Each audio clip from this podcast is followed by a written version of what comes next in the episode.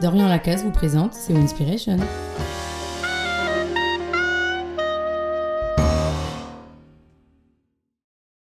Comme d'habitude, tu ouvres ton agenda, l'esprit agité de mille questions. Que dois-tu faire aujourd'hui, demain, dans une semaine? As-tu le temps d'aller faire du sport, de faire du shopping? Quand partir en vacances? Quand te lever? Quand te coucher? Comme d'habitude, en le refermant, tu es rassuré. Ton existence n'est pas à la dérive.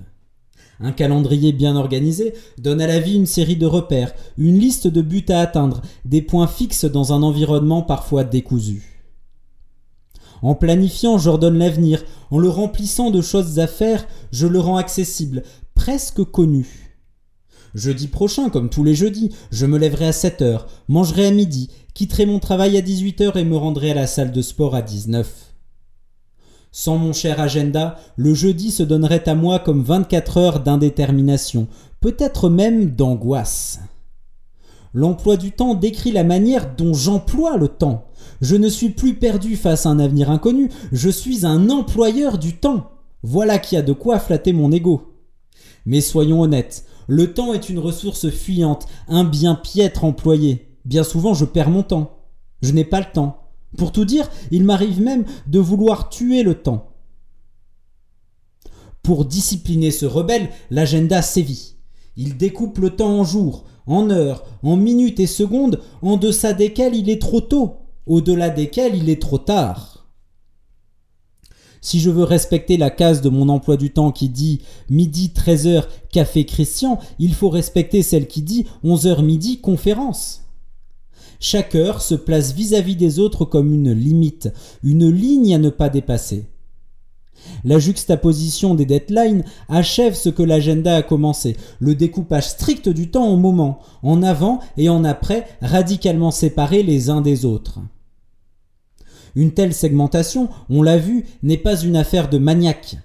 C'est un effort d'organisation nécessaire à l'utilisation du temps dont on dispose. D'autant plus nécessaire qu'on n'a pas de temps à perdre. Et pourtant, on perd bien quelque chose du temps en le considérant ainsi. Le temps qu'on a, ce temps qui s'écoule en secondes, en heures, en jours, en séquences de travail, en deadlines successives, ce temps n'est pas le seul. Le temps a un autre visage, un qui ne se donne pas sur les pages de l'agenda.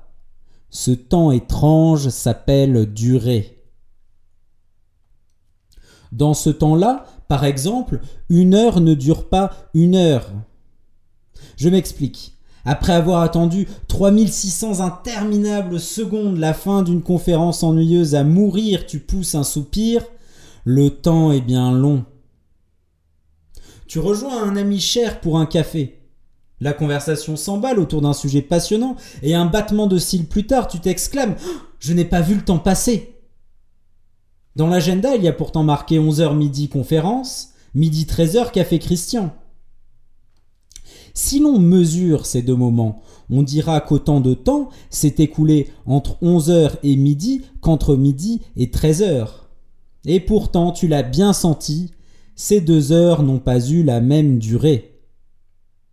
Le temps n'est pas tout entier dans le tic-tac de l'horloge, il résonne aussi en nous.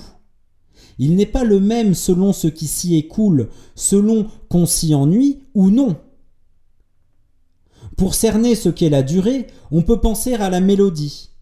Dans une mélodie, une note ne se tait pas pour laisser la suivante parler. Chacune résonne dans celle qui précède et dans celle qui suit. Ainsi, la tonalité du temps vécu change continuellement. Chaque moment, triste ou heureux, donne un peu de lui au moment suivant, se laisse pénétrer par celui qui précède. La durée est une continuité, une unité indivisible qu'il serait absurde de séparer en heures, en minutes et en secondes. On ne peut faire aucun emploi de ce temps-là. Il ne se mesure pas, ne s'apprivoise pas, ne nous sert en rien. Mais alors pourquoi en parler? Pourquoi y penser? Nous n'avons aucun intérêt à écouter le bourdonnement ininterrompu de la vie profonde, et pourtant la durée réelle est là, disait Bergson. Nous y pensons parce que la vie réelle bourdonne, Moins qu'un bruit, plus qu'un silence, ce bourdonnement est une vibration. Mille feuilles que le vent agite et qui s'entrechoquent font une vibration continue, un souffle persistant, un bourdonnement d'automne. En se séparant de l'idée de durée, on met de côté une partie du temps. Le temps réel ne parle pas le langage de l'horloge, mais celui de la vie. Il est fait de mes impatiences, de mes joies, de mes désirs. Prenons le temps d'écouter notre rythme interne, nos lenteurs et nos fulgurances. Si le besoin s'en fait sentir, soyons en retard. Piétinons les deadlines. Le temps qui s'écoule en nous importe plus que celui qui passe entre les pages de l'agenda. Après tout, ce n'est pas le temps qui passe, c'est nous qui passons. Si vous voulez échanger avec moi, n'hésitez pas à venir sur l'application WinLab avec le code WSN.